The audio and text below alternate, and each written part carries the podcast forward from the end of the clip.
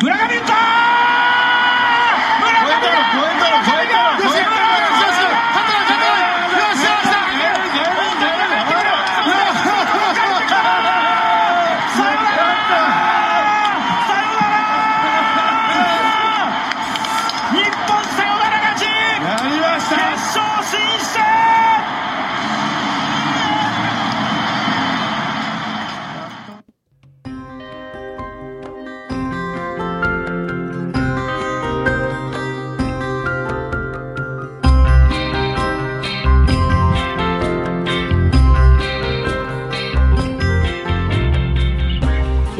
Baseball, der deutsche Baseball-Podcast.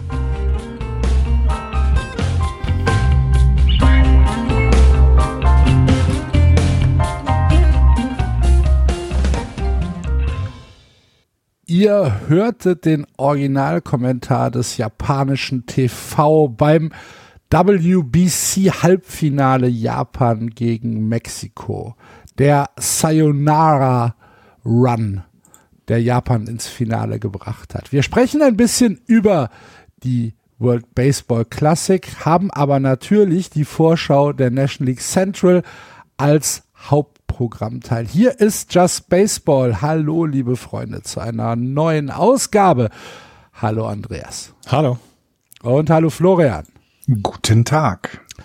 Wir starten aber tatsächlich mit der WBC, mit der World Baseball Classic und müssen natürlich ein bisschen darüber reden. Japan gewinnt das Finale 3 zu 2 gegen die USA, trotz Trey Turner und trotz Mike Trout am Mal als letztes Out, als geht's kitschiger. Shohei Otani gegen Mike Trout, beide von den Angels und es geht um den Letz-, das letzte Aus im Finale der Weltmeisterschaft. Ach du liebe Güte, wer denkt sich das denn aus? Mit dem besseren Ende für Shohei Otani, der Mike Trout ausstrikt. Ich muss gestehen, ich war vor dem Spiel, ich war so hyped, dass ich ähm, mir wirklich gedacht habe, ah komm, das musst du dir angucken und hab's dann auch durchgehalten und Mitte des siebten sind mir leider die Augen zugefallen. Mitte, es stand 3-1 für Japan und da sind mir so langsam die Augen zugefallen und dann bin ich halt einfach original eingeschlafen und ich war sehr sauer auf mich selbst. Ich war wirklich sauer auf mich selbst, weil es war ähm, schon etwas, was ich sehen wollte. Auch wenn ich sagen muss, dass das Finale ähm, vielleicht von den Spielen, die ich gesehen habe, so ein bisschen das unspektakulärste war. Habt ihr euch das Finale ähm, irgendwie angeguckt oder habt, habt ihr irgendwie eine Zusammenfassung äh, euch noch gegeben am nächsten Tag? Also ich habe mir eine Zusammenfassung angeguckt und Mhm. Ich kann schon nachvollziehen, warum man sagt, dass das äh, eher unspektakulär war. Wir haben im Halbfinale halt dieses unfassbare Spiel äh, von Japan gesehen mit dem Walk-Off ähm, und das, das zu toppen wäre halt, wäre halt schon zie- ziemlich schwierig gewesen. Und dass dann dieses Spiel gegen, ähm, dieses Spiel gegen die USA dann vielleicht nicht unbedingt die hundertprozentigste Erwartung erfüllt. Das, ja, es war halt auch wirklich sehr, sehr schwer, das dann noch zu toppen. Aber, Ja. aber man muss ja sagen, es, diese World Baseball Classic haben einen Schluss bekommen, wo du bei jedem Hollywood-Film sagen würdest, ach komm, lass es lieber. Schreiben wir doch mal um. Ja, ja, genau. Ja, zumal Ja. auch, also, also das denn das Einhorn der MLB plus einer der besten Spieler aller Zeiten das erste Mal in der Geschichte, in ihrer Ge Karriere gegeneinander spielen, das ist auch, also das, das ist so, also nee, das ist so cheesy, das kann man nicht schreiben. Das funktioniert nicht. Ja, tatsächlich. Also ich wollte jetzt auch dieses Spiel auf gar keinen Fall irgendwie ähm, äh, dissen, in, in Misskredit bringen oder so. Aber es war, Es gab spektakulärere Spiele, ja, definitiv. es gab spektakulärere Ja. Spiele und es war halt so ein bisschen, ich glaube auch tatsächlich, dass mir die Atmosphäre in Miami nicht wirklich gefallen hat. Ich weiß nicht warum. Ich fand, fand das so ein kann ich, bisschen kann ich dir erklären. merkwürdig. Es war ja. kein, es war kein Team aus den, aus Latein- oder Mittelamerika beteiligt. Ja, Kann Das sein. haben die, ich hatte jetzt gerade einen Giants Podcast gehört und die haben ein bisschen über die WBC gesprochen und da sagte jemand, er wundert sich, dass nach den Spielen mit eben entsprechender Beteiligung von latein- und mittelamerikanischen Teams das Stadion noch steht. Weil das muss wohl, also auch das, was man so mitbekommen hat, das muss wohl, so laut war es dort in dem Stadion anscheinend noch, nie. Noch nie, ja, ja. Das äh, wurde auch gesagt. Ich habe mir tatsächlich, ich habe mir das komplette Programm gegeben. Ich habe eine Stunde vorher bei Fox eingeschaltet. Da war noch NASCAR und habe tatsächlich auch noch die, die, die, die Daily NASCAR-Dosis mir abgeholt. Ähm, starte jetzt auch meinen eigenen NASCAR-Driver Fanclub hier in Deutschland großartig. Und dann die Vorberichterstattung äh, mit, mit, mit A-Rod und äh, David Ortiz, die das alles so ein bisschen äh, tatsächlich ganz, ganz gut verkauft haben und äh, sehr enthusiastisch waren. Und A-Rod hat mehrmals betont, dass dieses Spiel, was wir jetzt gleich sehen werden, ähm, tatsächlich das Baseballspiel ist, was weltweit halt die größte Audience aller Zeiten haben wird. Und ähm, das ist, ich habe es jetzt nicht nachgeguckt, aber dieser Impact von Baseball oder von der WBC ähm, auf das globale Spiel ist ja immens und ist durch dieses Turnier halt einfach auch noch mal wirklich ähm, stark gestiegen. Von daher kann ich diese manchmal doch so ein bisschen herablassende und arrogante Berichterstattung, vor allen Dingen in den Printmedien und bei den großen Beatwritern in den USA, gar nicht so richtig nachvollziehen. Ist mir auch ein bisschen auf den Keks gegangen, ehrlich gesagt. Geht's euch da ähnlich? Mir ist es auch auf den Keks gegangen, aber ich glaube, das ist diese, ähm, diese grundsätzliche Verachtung von, ähm, von äh, US-Amerikanern gegenüber Weltmeisterschaften, weil sie bezeichnen ja ihre Sportarten, ihre vier Sportarten bezeichnen sie als die ähm, World Champions und da ist der World Series Sieger einfach auch der World Champion.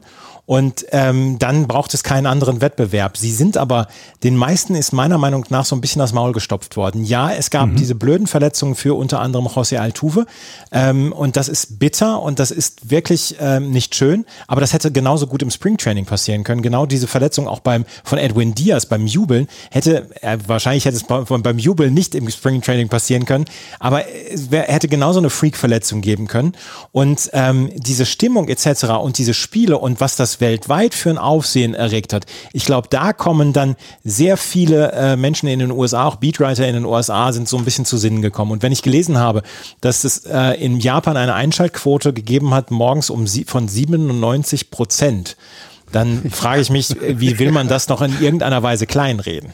Ja. Na, zumal du ja eben teilweise Ratings für World Series in Amerika hattest, die wahrscheinlich niedriger waren als das Finalspiel, die vermutlich sogar niedriger waren als einige Halbfinalspiels, denn ähm, im Unterschied zu Team Baseball geht es ja hier um das eigene Land. Und was man eben auch gemerkt hat und was ich dann tatsächlich von äh, gelesen habe, aber das waren dann eher Fans, die darüber geschrieben haben, ist, wie wenig die Amerikaner festgestellt haben die letzten Jahre, wie international Baseball geworden ist. Also jetzt jedem war schon klar, dass es in Mittel- und Lateinamerika viele, viele Baseballspieler gibt. Das war vielen klar. Aber dass zum Beispiel das Team Japan ja mit einem Team angetreten hat, was sich hauptsächlich aus Spielern aus der eigenen Liga rekrutiert hat, dass du europäische Teams hast, die plötzlich im in die Playoffs kommen mit Italien, dass selbst die Czech Republic ein Spiel gewinnt und Shoei Otani, das, der Einhorn dieser, dieser Weltmeisterschaft und des Baseballs überhaupt, das Einhorn, mit einer Czech Republic Cap in, in Miami landet und diese Cap nach danach einfach komplett ausverkauft ist. Ähm, dieses Bild mit dem Trikot der Unterschriften der Spieler der Czech Republic, ähm, die Freude der Mexikaner, der Venezuelaner, der ähm, Puerto Ricaner ähm, über das Erreichen ihrer ihrer Playoffs und die Siege, die sie gefeiert haben, respektiv dann alles auf amerikanischem Boden. Allein das erste Spiel USA-Kuba auf deutschem, äh, äh, amerikanischem Grund. Äh, dieser Impact, das ist denen, glaube ich, tatsächlich, wie, wie Axel sagte, da ist denen teilweise ein bisschen der Mund gestopft worden. Und ich glaube, das hat die Amerikaner auch überrascht, dass Baseball für viele, viele andere Länder weit mehr bedeutet, als es das für die Amerikaner tut.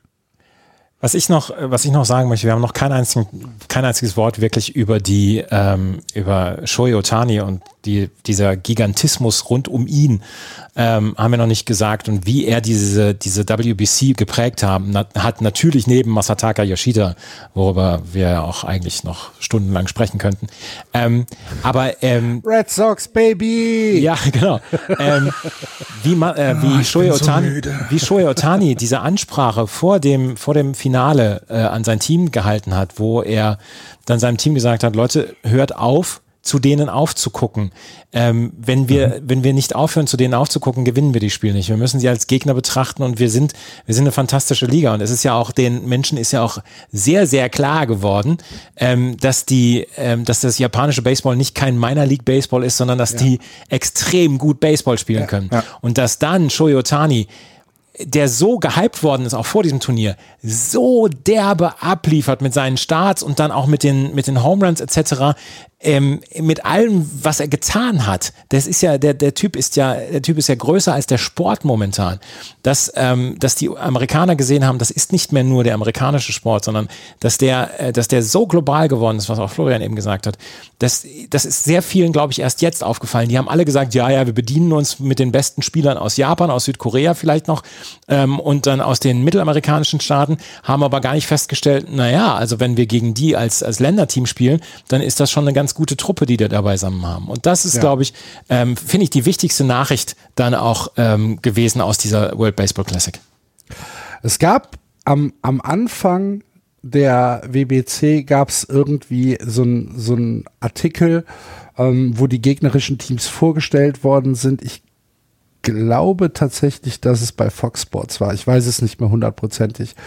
Auf jeden Fall wurde Munetaka äh, Murakami, die Nummer 55 der Japaner, da als äh, Chubby Slugger ähm, vorgestellt. Ohne, ohne alles. Also einfach nur Chubby Slugger. Und da dachte ich halt so, wow, wie respektlos ist das denn? Und wenn man sich dann diesen, diesen, äh, diesen Walk-off-Call dann nochmal anhört, ja, vielleicht schreibt das nochmal um fürs Archiv. Ja? Äh, auf jeden Fall, ich glaube. Löscht deinen Tweet. ja, genau. genau. Äh, ich glaube, äh, wir können auf jeden Fall sagen, die WBC hat das gebracht, was wir uns erwartet, erträumt, erhofft haben. Es war fantastischer Baseball, den wir gesehen haben teilweise. Es war Stimmung, ähm, wie wir sie so halt einfach, ja, vielleicht halt in zwei, drei Stadien in den USA in den Playoffs sehen. Ähm, Ja. Bei Do or Die spielen. Und ähm, ich glaube tatsächlich, dass äh, die MLB gut daran tut, diesen, tut diesen Nährboden WBC ähm, auch tatsächlich äh, zu düngen und zu sagen, das ist gut für das Spiel, weil wenn das Spiel noch globaler wird, als es jetzt ist, wenn wir tatsächlich ähm, Leute aus Regionen, die bisher vielleicht noch keine MLB-Spieler gestellt haben, dazu bewegen, äh, Baseball zu gucken, dass wir bewegen, äh, Leute, äh, keine Ahnung, äh, Merch zu kaufen und Interesse zu generieren. Da ist ja nichts falsch dran. Und, Also äh, tatsächlich das Mexiko Cap zum Beispiel würde ich mir sofort kaufen. Ich habe mich total in das Cap der, der Mexikaner verliebt. Ähm, wir haben damals in äh, äh, haben wir gesehen, wie Großbritannien sich die Anreise zu den Europameisterschaften noch selber bezahlen musste. hat. Die Czech Republic über haben wir Merch- jetzt Und das dann über Merch Genau, versucht über Merch reinbekommen. Genau. Czech Republic, ne, drei Jahre dabei, immer stärker werden. Die Niederlande sowieso immer stark. Nehmen wir mal nur die europäischen Teams, die Italiener auch klar, aber die kommen, also die sind kompetitiv. Kuba hat im Halbfinale gestanden und ist nur knapp Erster geworden gegen Italien in der Gruppe. Das sind alles Sachen, die sind so wichtig. Und eine Sache, die ich allerdings kritisieren möchte, ist, und ich weiß auch nicht, was man daran ändern kann, in Deutschland konnte man halt leider zu wenig davon sehen. Und das ist dann schade. Aber ich wüsste jetzt auch nicht sofort eine, eine Möglichkeit, das zu ändern. Naja, aber diese, diesen Hype, den es dann gibt, der kommt ja hoffentlich nicht nur bei uns an, weil dieser ähm, dieser dieser äh, Samurai Walk of äh, Call, der ging ja durch die sozialen Medien, der ist ja, Ja. nicht irgendwo äh, in der in der kleinen Baseball Bubble geblieben, sondern der ist ja schon geteilt worden. Vielleicht sieht das irgendein Chefredakteur und sagt, jo, in Deutschland sind die Rechte auch nicht so teuer. Vielleicht holen wir uns die halt Wenn ihr. Kommentatoren braucht, schreibt uns an.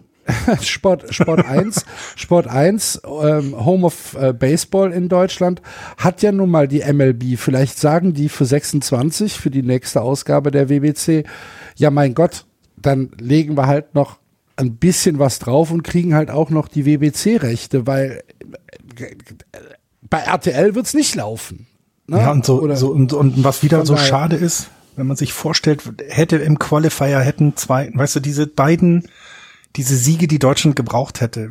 Stell dir mal vor, die wären dabei gewesen. Vielleicht schaffen wir es dann auch, die Aufmerksamkeit da zu lenken. Ich sehe nicht, dass wir irgendwie kompetitiv da mithalten. Aber alleine bei so einem Turnier teilzunehmen, du hast ja gesehen, was es für die Tschechen, für die Engländer bedeutet hat. Ne? Oder auch eben selbst China mit, ihren, mit ihrem 0-4-Rekord. Ich glaube nicht, dass die nach Hause fahren und da nichts mitnehmen, was das alles bedeutet. Ähm, und ich, das ist ja so schade, dass es eben nicht geklappt hat und du mal einfach dabei bist und die Aufmerksamkeit, die die Czech Republic zum Beispiel bekommen hat durch eben Shoetani, ist, ist ich krieg Gänsehaut, wenn ich an diese Bilder denke. Ich, es ist einfach fantastisch, wie viel dieser Sport eben verbindet. Sonst hätte doch Shoetani hätte nie etwas von der Czech Republic mitbekommen. Nie im Leben. Und nur durch die WBC schafft er das und ja, alle sind glücklich. Letzt, letztes Wort von mir noch. Ähm, fast alle Spieler haben gesagt, sie möchten 2026 wieder dabei sein. Ja. Ja. Selbst die USA-Spieler, ne? Also der Enthusiasmus der USA-Spieler war ja auch groß. Mike Trout im Pre-Game-Interview hat halt auch nochmal sehr deutlich gesagt, dass es schon was sehr, sehr, sehr Spezielles ist und ähm, dass er äh, im Prinzip Time of His Life äh, da hat. Was halt vielleicht auch nicht für die Angels spricht, aber mein Gott.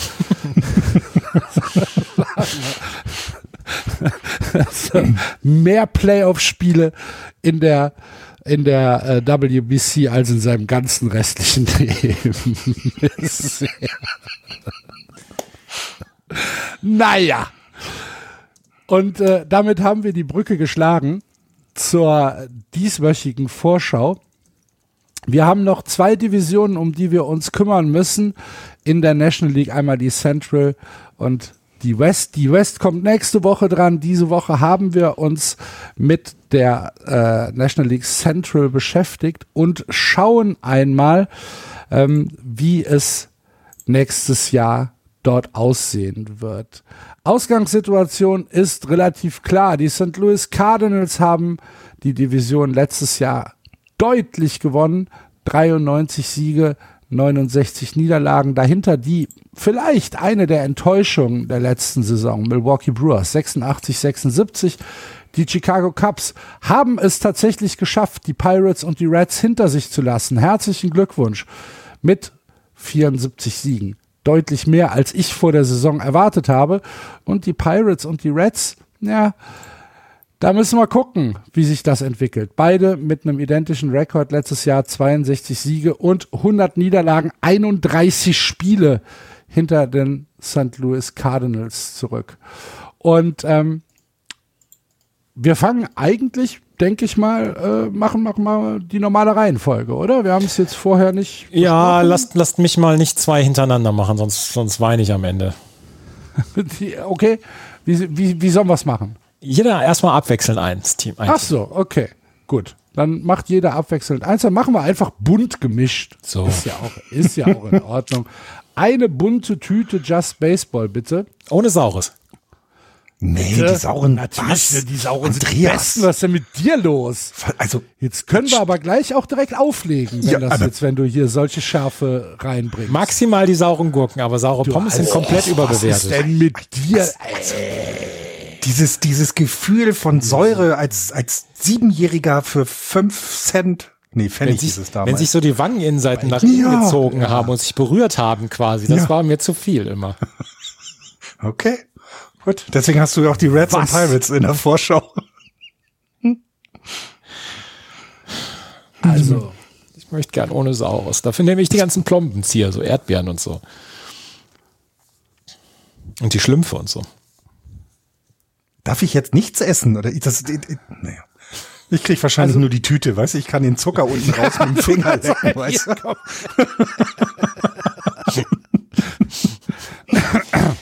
nee. Also, bei mir kann gerne dieses Marshmallow Gewächs sein. Brauche ich nicht.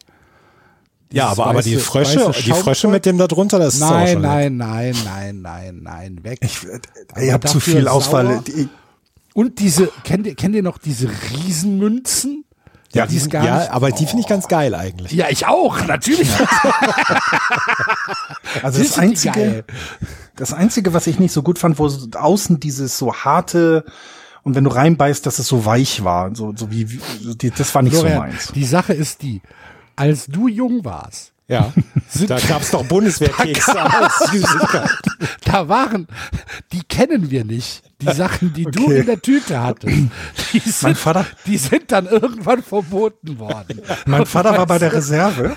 Ja. Mein Vater war Reservist und hat uns immer Bundeswehrkekse mitgebracht. Ich mochte die wirklich. Und die schmeckten einfach nach gar nichts. Das war die bunte Tüte des kleinen Mannes. Packung E-Pack. Ich habe mich immer gefreut, wenn er von der Übung zurückkam, habe ich Kekse bekommen. Ja. Das waren meine Süßigkeiten. Wir hatten ja nichts. Wir müssen jetzt irgendwie den Weg rüberfinden. Ach, der kleine Florian, den ersten ist er immer noch sofort. Papa, Papa, Kekse, Kekse. Ah. Ah, keine Hände, keine Kekse, Florian, weißt du. so, Mir ist warm. bei keine Hände, keine Kekse ist der Weg nicht weit zu den Arizona Cardinals. Die St. Louis Cardinals. St. Louis hoffe- Cardinals. Warum sage ich denn Arizona Cardinals? Eieiei. Ähm. Ah, warte, ich muss hier kurz, kurz sortieren. ähm, so, also, wenn wir ein Beispiel, eine Beispielmannschaft uns raussuchen könnten, die für Konsistenz, für Beständigkeit in ihrer Franchise-Geschichte steht, dann sind es wahrscheinlich die St. Louis Cardinals, die die Fähigkeit haben, Stars zu verpflichten, junge Talente einzubauen, ähm, Leute, die Legendenstatus bei ihnen haben, einfach zu ersetzen, ohne dass man überhaupt daran denkt, ach ja, der hat ja auch mal bei euch gespielt. Und ähm, auch wenn die Cardinals in letzter Zeit nicht mehr so dominant waren wie äh, diese Powerhouse-Teams in den frühen 2010er Jahren, ähm, hat es dann trotzdem gereicht, dass sie in den letzten vier Seasons äh, weiterhin die Postseason erreicht haben. Und ähm, Spoiler, das wird auch in diesem Jahr passieren. Auch wenn der Weg im äh, Jahr 2023 vielleicht noch ein paar Fragezeichen aufstellt. Äh, die Cardinals haben meines Erachtens weiterhin den stärksten Kader in der National League Central und äh, werden auch dieses Jahr den Divisionstitel holen. Und ähm, das unter den Voraussetzungen, dass Veränderungen ja immer schwierig sind für viele, aber für die Cardinals scheint es immer, ja, es scheint sich immer auszugehen, egal auf welchen Positionen sie sich verändern, egal auf welchen, welche Spieler sie ersetzen müssen, irgendwie geht es sich immer aus und irgendwie ziehen sie Leute hoch, von denen noch niemals irgendjemand gehört hat und die dann einfach eins zu eins die Position ersetzen. Und Veränderung ist bei den Cardinals dieses Jahr natürlich ein großes Thema, weil die größte Veränderung besteht darin, dass sie zum ersten Mal seit fast zwei Jahrzehnten einen Catcher hinter der Platte haben, der eben nicht Yadier Molina heißt. Ähm, Yadier Molina wird nicht mehr für die St. Louis Cardinals catchen. Das ist etwas, keine Ahnung, der hat uns ja äh, durch die gesamte Just Baseball Zeit immer begleitet und war immer da. Und auf einmal ist er nicht mehr da. Aber wie das für die Cardinals halt so typisch ist, ähm, haben sie gesagt, ja gut, jetzt ist er nicht mehr da. Ähm, dann müssen wir den ersetzen und dann holen wir halt Wilson Contreras, fünf Jahre, 87,5 Millionen Dollar und äh, gucken mal, was da passiert. Contreras, bisschen vielleicht eine, ähm, eine, eine Wildcard in dieser, äh, in, in dieser Cardinals-Mannschaft, denn in Chicago ähm, war es dann am Ende schon so, dass man die Defensivleistung beziehungsweise diese Libero-Leistung, der Catcher ist ja so ein bisschen der, ja, der Spielmacher, der Spielgestalter in einem Baseballteam, ähm, mehr und mehr als eine Belastung ansah und gesagt hat, das ist uns im Prinzip nicht gut genug. Ähm, wir geben dich in die Free Agency. Und ähm, ja, da haben die Cardinals zugeschlagen, weil die Cardinals gesagt haben, das, was Contreras vielleicht in der Defensive ähm, Jadim Molina nachsteht, kompensiert er durch äh, seine Offensivqualitäten. Und ähm, man muss sagen, ähm, Radio Molina war ja wirklich viel in seinem Leben, aber er war halt nicht die, die große Offensivmaschine. Ne? Er, er hat halt die Führungsqualität und die defensiven äh, Fähigkeiten äh, gehabt, die ihn fast nicht ersetzbar machen. Aber gescored hat er jetzt nicht groß. Und äh, Contreras Offensivqualitäten könnten in der Position ähm, tatsächlich einen Unterschied machen. Ähm, jetzt müssen wir halt gucken, wie er sich an den neuen Pitching-Staff gewöhnt. Ähm, jetzt habe ich mein ganzes, mein, mein, mein, meine ganze Vorbereitung um Adam Wainwright aufgebaut, bis dann heute Nachmittag die Meldung kam, ja, äh, ist verletzt, äh, steht ähm, für den Start der Saison nicht zur Verfügung, so dass wir in der Rotation äh, mal schauen müssen, wer äh, Adam Wainwright ersetzen wird. Klar ist Jack Flaherty, Steven Matz, Miles Mikolas und Jordan Montgomery ähm, werden äh, tatsächlich die, äh, die Starter sein. Wer dann der fünfte Starter sein wird, äh, müssen wir mal gucken. Ähm, ich könnte mir vorstellen, dass es äh, Richtung Steven Matz oder Drew Verhagen geht. Äh, Jack Woodford wird vielleicht auch eine Rolle spielen. Der ähm, Parkwächter, der, der auf die, sonst auf die, Park, die, die, die, die Cardinals kriegen doch immer irgendwo einen Pitcher her. Also, ja, ja. Wird, da mache ich mir also keine für Sorgen. Die, für die Cardinals wird das auch kein großes Problem sein. Der ist halt, der ist jetzt halt verletzt und dann holt wir halt irgendeinen von der Straße, ziehen den ins Stadion und sagen so, du pitchst jetzt. Und dann stellt man fest, oh, der pitcht ja 103 Meilen. Und hat mit seinem Breaking Ball. ja, genau. So. Wie bist du denn durch Roster ge gefallen? Ja, aber keine Ahnung. So. Ähm, und ich meine, äh, Adam Wainwright hat es jetzt äh, gezeigt, die größte Sorge der Cardinals wird sein, ob die Rotation die ganze Saison durchhalten kann. Flaherty hat tatsächlich äh, das Talent, ein Ace zu sein das die Cardinals brauchen, aber der hat seit 2019 keine volle gesunde Saison mehr gespielt, hat immer mal wieder Schulterprobleme. Ähm, Im Moment sieht's okay aus, dass er halt gesund wird. Ähm, wenn die Cardinals allerdings ähm, tatsächlich einen wirklichen Lauf haben oder einen Postseason-Lauf haben wollen, dann wird Flaherty das auch ähm, schultern müssen. Ha, Wortspiel, habt ihr gemerkt. Mhm. Ähm, hm. äh, Steven Matz, der äh, 2022 mit Verle Verletzungen zu kämpfen hatte, könnte, wie gesagt, zurückkommen. Und äh, wenn diese Pitcher gesund sind, werden sie die Rotation halt einfach verstärken. Und ähm, Mikolas und Montgomery sind eh recht zuverlässig. Weiterhin kein Grund zur Sorge bei den Cardinals besteht im Infield.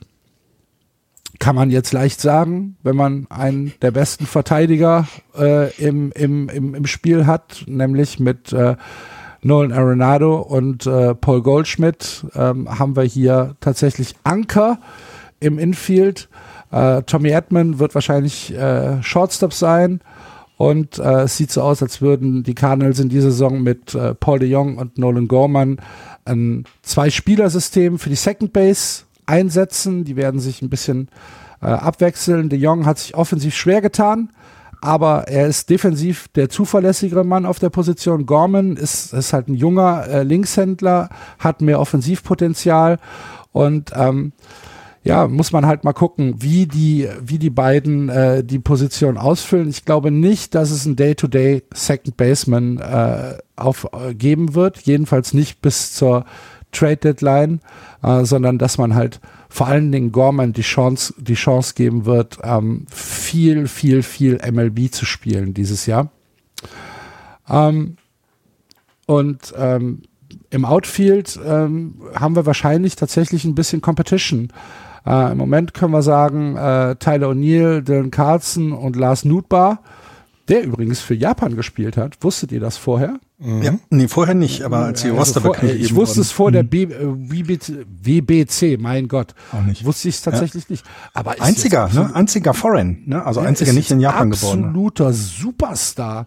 Ja, ich weiß überhaupt nicht, wie die den auf den Boden zurückbekommen wollen. Ja. Ja, ja, ja. Die Mama war gerade im Fernsehen, ne? Habt ihr das noch das irgendwie, ich glaube, Jan hatte das retweetet. Die Mama war im Fernsehen von ihm und äh, war völlig, die war so, also äh, wenige Menschen habe ich bisher in meinem Leben glücklicher als sie gesehen. Sie, also sie unfassbar. ist die Japanerin, oder? Ja, sie ist die Ja, Japanerin. ja, sie ist die Japanerin und der, der Vater ist äh, Hollanddeutscher, irgendwie sowas, habe ich gelesen. aber ja. egal. Ja, ja, ähm, aber auf, irre, auf irre jeden toll. Fall, ähm, ja, der muss tatsächlich eingefangen werden. Aber ich glaube, we- wenn dich was einfängt, dann die Rückkehr nach, äh, nach St. Louis. Louis. dann sagst, ach ja, ja, das ist mein Leben.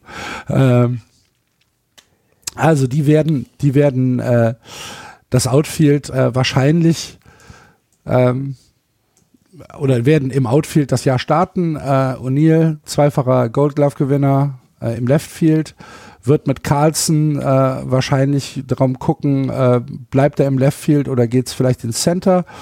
Ähm, die Stärke der Cardinals ist, dass wahrscheinlich jeder der Outfielder alle drei po Positionen spielen kann und dass man da sehr, sehr, sehr flexibel ist und ähm, dass es tatsächlich vielleicht sogar auch eine Rotation gibt, ähm, dass man, dass man äh, sagen kann, wir haben drei Outfielder, die wirklich auf Daily Basis jede Position spielen können und dass wir dann auch vielleicht mal jemanden in ähm, ins Center stellen können, der vielleicht ein bisschen Spielpraxis braucht oder vielleicht mal ähm, jemandem eine Ruhepause gibt, äh, weil du halt einfach sehr, sehr flexibel im Outfield bist. Ähm, in den Startlöchern haben wir noch Jordan Walker, eins der größten Prospect-Talente im Baseball. Ähm, der hat jetzt äh, im Springtraining viel gespielt, weil äh, Nutba und O'Neill eben an der äh, WBC teilgenommen haben. Ähm, Frage ist, schafft, schafft er das, äh, in der MLB hochgezogen zu werden, beziehungsweise werden die Cardinals das wollen? Ähm, das, was ich jetzt aus äh, St. Louis gelesen habe, ist, dass man im Moment dazu tendiert, dass er Daily Basis äh, AAA spielen wird. Aber dafür sind es halt die St. Louis Cardinals, ne? dass der dann auf einmal aus dem Nichts hochgezogen wird und dass man halt sagt, ach guck, den wussten wir vorher nicht. Also ihr, liebe Hörer, schreibt euch in euer kluges Buch Jordan Walker, St. Louis Cardinals, wird wahrscheinlich im Sommer hochgezogen und dann Rookie of the Year. Die- ja, oder Home Run Leader der, der Cardinals Ja, oder sowas. irgendwie Irgendwas wird passieren. Irgendwie sowas wird passieren, genau. Ähm, es ist wie bei jeder Mannschaft, äh, Gesundheit ist immer ein Faktor. Bleibt die Rotation einigermaßen gesund, bleiben die, äh, bleibt das Line-up einigermaßen gesund, sehe ich keine Mannschaft in der National League Central, die die Cardinals ernsthaft gefährden kann. Ich halte sie für die beste Mannschaft in der Division. Ich könnte mir sogar vorstellen, dass wir auch wieder mal ähm, die Cardinals in den Playoffs mehr als eine Runde sehen. Ähm, 92 Siege, Platz 1 in der National League Central.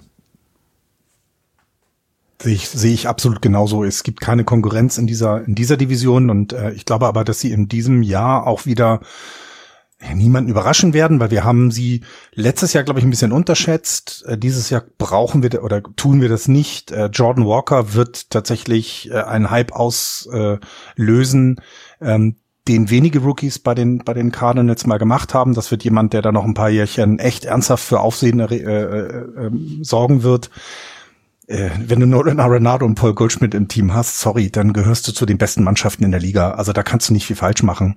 Ähm, und das, was du gerade gesagt hast, da kommt halt einfach noch so viel hinterher. Ähm, wenn man sich die Prospects der, der Cardinals anguckt im, im, im, eigenen Ranking, oder auch im Over Overall Ranking dann über die gesamte MLB, dann sind da einfach wieder wahnsinnig viele Pitcher dabei. Und das ist genau das, was wichtig wird, dann Wainwright ist verletzt, das hast du gesagt. Es gibt leider auch immer sehr viele Verletzungen im, Pitching-Staff und wir werden da sehr viele junge Leute sehen, auch in diesem Jahr. Das können sie sich aber erlauben und werden über 90 Siege und vielleicht sogar eine Playoff-Runde überstehen, sehe ich genauso. Ich glaube auch, dass sie in die äh, Erster werden. Ich bin großer Fan von der Starting Rotation. Miles Michaelas ähm, habe ich letztes Jahr äh, sehr häufig gesehen und empfand ihn als sehr, sehr guten Pitcher. Jack Flaherty ähm, wird meiner Meinung nach ein sehr guter Pitcher werden und ähm, ist schon einer. Steven Matz, mit dem haben sie die Rotation sehr viel breiter gemacht. Dass Adam Wainwright fehlt, ist bitter, ähm, aber das können sie verschmerzen. Das Infield habt ihr schon angesprochen. Das Outfield sehe ich als kleines Problem an ähm, weil ich glaube, defensiv äh, ginge da noch ein bisschen was, ginge da noch ein bisschen mehr. Ähm, das Bullpen ist okay. Ähm, es ist halt die Division, die sie etwas überirdisch wirken lässt, meiner Meinung nach, die St. Louis Cardinals, mhm. weil der Rest der Konkurrenz ist halt nicht so groß. Die äh, NL Central, ich, also mir wäre es auch egal, gäbe es sie nicht. Gerade, gerade sehe ich auch so. Was ich mir jetzt, was ich mir jetzt frage, ob, ob, ob, ob Radia Molina mit seinen drei Brüdern jetzt wieder oh. quasi bei Papa im Garten und wer wirft dann? Es sind nur zwei wer Brüder dann? noch. Äh, noch zwei Brüder, ja. Wer ja. wirft dann? Ich frage mhm. mich das immer mhm. wieder. Vielleicht haben sie noch eine Maschine. Oh, da habe ich noch gar nicht dran gedacht. Ja. Aber äh, interessant Aber ich, ihr seht sie auch alle, ihr ja, seht ja. sie auch alle auf eins. Ja, ja, okay. Absolut. Also das wird ganz ein, ein easy, easy Durchlauf für die. Ja. Gut. Dann äh, überspringen wir die Milwaukee Brewers, weil das wäre mein zweites Team gewesen. Und da Andreas ja ähm, gesagt hat, jeder soll mal drankommen, äh, würde ich sagen, die Chicago Cubs machen äh, die nächste Vorschau. Ja. Also sind ähm, die nächste Vorschau. Wir haben gerade äh, Wilson Contreras angesprochen. Einer der wenigen Wechsel von äh, Chicago nach St. Louis. Das kommt nicht so häufig vor ähm, weil das auch eine der ältesten Rivalitäten in diesem, in diesem Sport sind und auch, ich glaube, diese Spiele zwischen den beiden Teams sind immer, immer interessant. London Series. Ähm, London Series hatten sie, genau. Haben sie. Also das ist ja schon, äh, haben sie, und, äh, genau, und das ist ja schon interessant. Ähm, und ich meine, ähm, ich bin ja froh, dass ich dieses Jahr die Chicago Cubs machen darf, weil meine Frau mir noch aufgetragen, aufgetragen hat zu sagen, dass sie natürlich die World Series gewinnen werden dieses Jahr.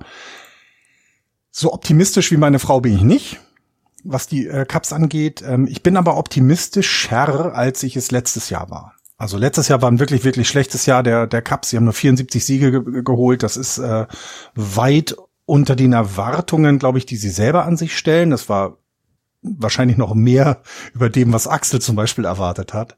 Ähm, und sie haben ja in diesem Jahr äh, in der Free Agency sehr, sehr viel getan. Also sie haben tatsächlich ein bisschen das Team auf links gedreht. Also wenn man sich die, die, die Starting Lineup anguckt, da haben wir sechs neue Spieler, die ähm, am Schlag stehen werden. Ähm, plus eben die Ergänzung aus den naja, aus der, aus dem, was sie sich aufgebaut haben in den letzten Jahren an jungen Spielern dann dabei. Das ist schon mal, das ist schon mal ein Unterschied zum letzten Jahr. Ähm, fangen wir mal mit, mit der Rotation an, weil da ist nicht so viel passiert. Äh, wir haben weiterhin Marcus Stroman als, als, ja, Top Ace, ähm, das kann man so sagen, äh, Justin Steele als dann etwas eher jüngere äh, Pitcher hinten dran, der in diesem Jahr vermutlich ein, ein weiter sich entwickelt und noch weiter besser wird. Ähm, dazu geholt haben sie sich äh, Jameson Talion, als Free Agent. Ähm, das ist schon mal ein guter Weg zu sagen, ich äh, ja, erweitere meine Rotation. Äh, Drew Smiley ist noch dabei und Hayden Wisniewski. Rundet denn so eine Fünfer, ähm, Fünfer ähm, Rotation ab, Hayden Wisniewski als ähm, Prospect selber nicht so hoch gesehen in der, einem eigenen Ranking, also wird hier als 16. der eigenen Organisation gesehen, aber ich glaube, der wird in diesem Jahr schon genug äh, Starts bekommen, um diese Lineup auszufüllen. Wenn es dann eben nicht hinhaut, haben sie sich eben im, im, im Bullpen noch ein bisschen ähm, also ein bisschen Verstärkung geholt. Sie haben sich Michael Fulmer vor allem und Brad Boxberger geholt. Ähm, da, da sieht, also da sehe ich so ein Closing Committee äh, auf die Cups zukommen. Das sind zwar beides äh, Rechtshänder, aber trotzdem sehe ich da schon eher keinen klaren Closer in, im, im, im Relief-Pitching der Cups, sondern das wird wahrscheinlich situativ entschieden. Du könntest auch Brandon Hughes dann entweder achtes oder sogar neuntes Inning bringen als Left-Hander. Zwar etwas jünger als dann die beiden anderen, ähm, aber auch da besteht eine Chance, dass du eher keinen klaren Closer für die Saison hast, sondern das ein bisschen aufteilst. Der Rest des Bullpens ist dem aus dem letzten Jahr der war im letzten Jahr nicht gut. Nichtsdestotrotz ist das nicht eine große Schwäche der, der Cups, würde ich sagen. Also das ist jetzt nicht so, dass man sie vergleichen könnte mit anderen Teams aus der Division. Das ist solide, das ist okay. Das heißt, auf das Pitching können sie sich in diesem Jahr verlassen. Sie müssen sich da auch steigern, denn im letzten Jahr waren sie eben eher im unter, in der unteren Hälfte, wenn man sich die ERAs oder, oder Whips oder ähnliche Statistiken anguckt. Ähm, und gerade auch das Relief-Pitching bedarf auch eines Up oder bedurfte eines Updates. Da waren sie auch im unteren Drittel und da musste was getan werden. Das haben sie jetzt getan. Nicht in der Preisklasse wie andere Teams, aber es ist okay. Und ich hatte gerade gesagt, es gibt sechs neue Spieler, was die Lineup an, an betrifft. Und wenn man sich zwei Spieler daraus suchen sollte, würde ich sagen, man nimmt sich den Cody Bellinger raus, der ist als Free Agent von den Dodgers gekommen. Ein schlechtes Jahr letztes Jahr, weswegen seine Projections für dieses Jahr auch nicht gut aussehen. Cody Bellinger ist ein junger Outfielder, der ist unter 30 und spielt jetzt bei den Cubs und meiner Meinung nach eine der besseren Verpflichtungen ähm, die sie getätigt haben. Cody Bellinger hat eben sehr viel Potenzial, dass es wieder besser werden kann. Denn das letzte Jahr von ihm war nicht gut und deswegen sagen auch alle Projections, SIPs und so weiter, sagen, dass es ein eher durchschnittliches Jahr für ihn wird. Ich glaube, da ist sehr viel Potenzial und das wäre so ein Sleeper, den ich in ein Fantasy-Team nehmen würde, ähm, weil der einfach da, das Potenzial besser als letztes Jahr zu werden ist einfach stark und er dürfte nicht so teuer sein. Die nächste gute Verpflichtung und das finde ich tatsächlich neben dem Trey Turner Signing ähm, der Phillies finde ich Dansby Swanson als Shortstop bei den Cubs auch eine ganz ganz tolle Verpflichtung. Das haben die das haben die Cubs richtig gut gemacht. Ähm, du holst dir einen wirklich etablierten Shortstop, der nicht allzu jung ist und eben das, was bisher auf der Position bei den Cubs war, ist ja weg mit Javier Baez. Jetzt wird es durch ein ja, durch einen All-Star, durch einen wirklich gestandenen Spieler ersetzt und das, das ist eine, ein, eine absolute Verbesserung zu letzten Jahr, weswegen man davon ausgehen muss, dass die Cups definitiv dann eben offensiv stärker werden. Die Defensive bei Swansons auch völlig in Ordnung, also da ähm, denke ich, haben sie sich richtig gut was rangeholt. So, die weiteren Verpflichtungen, die sie äh, getätigt haben mit Trey Mancini, Eric Hosmer, ähm, Tucker Barnhart, das sind alles Sachen, wo ich sage, ja, das ist okay, du hast Schwächen in deinem Kader, jetzt füllst du sie mit Free Agents aus. Ähm, das äh, bringt aber, ich glaube, die Cups jetzt nicht an die Schwelle zu einem Contender in diese Division, aber ähm, das, was sie vorher an äh, an guten Leuten im Kader hatten mit Nick Horner und Ian Happ, was so ein bisschen die ja, Cornerstones ihrer jungen Leute sind, die eben selber aus Chicago gedraftet, haben sich letztes Jahr ähm, schon etabliert in der MLB. Nick Horner könnte man, Horner könnte man eben auch eine Karriere also der könnte jemand sein, worum du eben ein Team mal aufbaust. Ich finde, da haben die Cups sich sehr, sehr gut verpflichtet. Also äh, sehr, sehr gut verbessert. Ähm, äh, ich bin jetzt nicht so weit zu sagen, wir haben mit den Cups und mit den Verpflichtungen, die sie dieses Jahr gemacht haben, einen, einen neuen Contender in der NL Central geschaffen. Nein, das denke ich nicht. Ähm, wenn man sich die einzelnen Teile anguckt, und dann sieht es so ein bisschen aus, als wenn du eine richtig schöne Torte zusammensetzt und ganz am Ende aber aufhörst und noch die richtige schöne Dekoration drauf machst, die sie eben richtig teuer macht, sondern du kriegst eine richtig gute Torte, die schmeckt lecker und jeder sagt dir auch, hey, das hast du gut gemacht, aber loben, so richtig über den Klee loben wird sie halt keiner. Und das glaube ich, wird dann diese Saison der, der Cups halt werden. Ich habe jetzt die Milwaukee Brewers mir nur kurz angeschaut, also nicht intensiv ich soll ich jetzt sagen, dass sie Zweiter werden in der Division? Ja, traue ich mich irgendwie nicht. Dafür war das letzte Jahr zu schlecht. Aber ich gehe davon aus, dass sie in diesem Jahr mehr Sieger äh, einfahren als letztes Jahr. Wir hatten 74, lass sie 80 Siege holen und dann ist es ja auch schon ein Erfolg.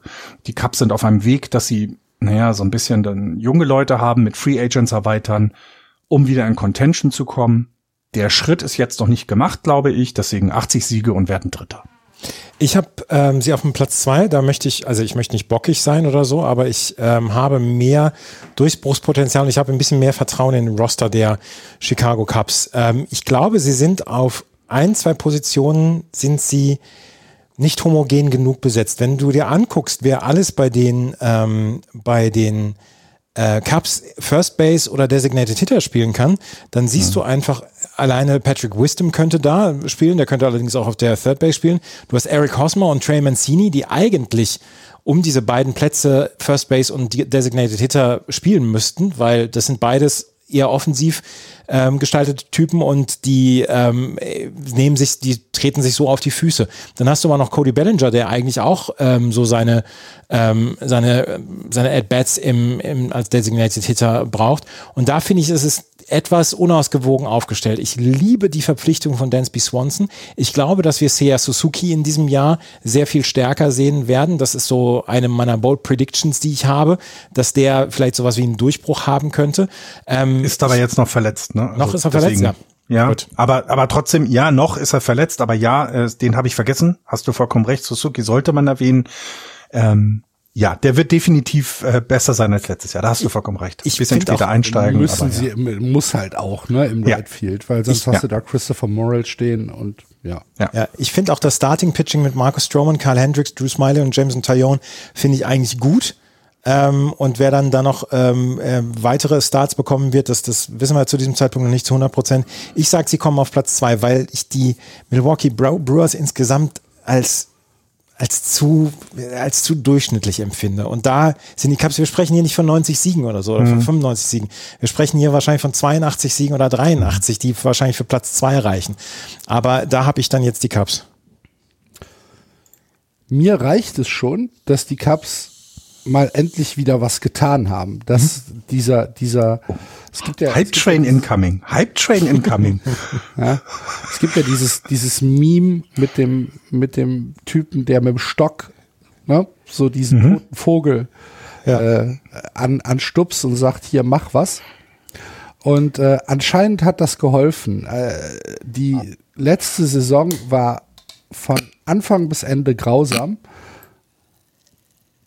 Ja? Entschuldigung, ich musste husten. Entschuldigung. Ach so. Okay. Schalt, du kannst dich auch auf stumm schalten. ähm, ich bin bei Andreas. Dansby Swanson ist äh, eine goldene Verpflichtung. Ähm, einer der besten Shortstops, äh, den die MLB hat. Und äh, er wird die Cups äh, tatsächlich sehr, sehr viel stärker machen. Aber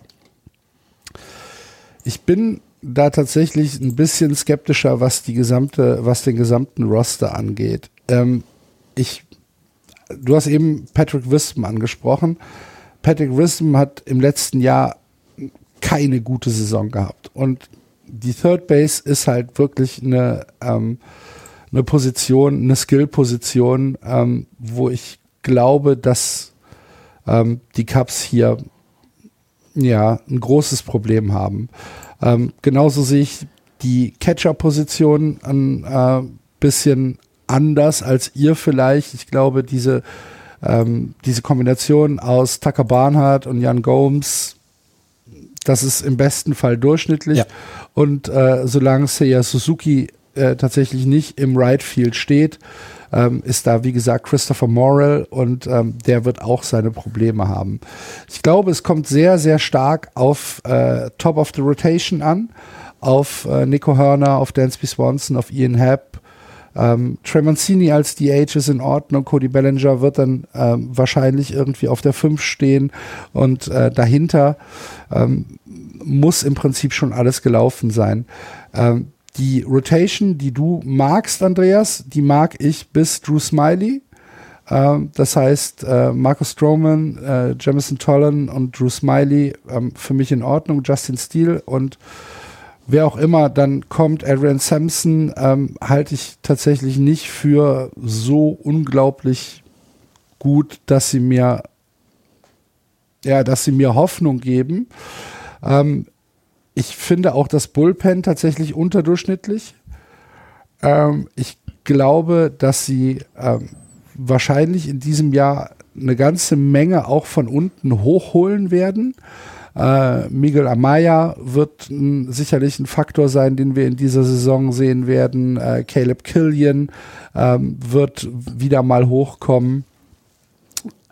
Für mich ist es ein Schritt in die richtige Richtung bei den Cups. Gut, sie standen auch vor einer Wand. Also sie, ne, es, da, da ging es irgendwo nicht weiter. Ähm, das, was letztes Jahr passiert ist.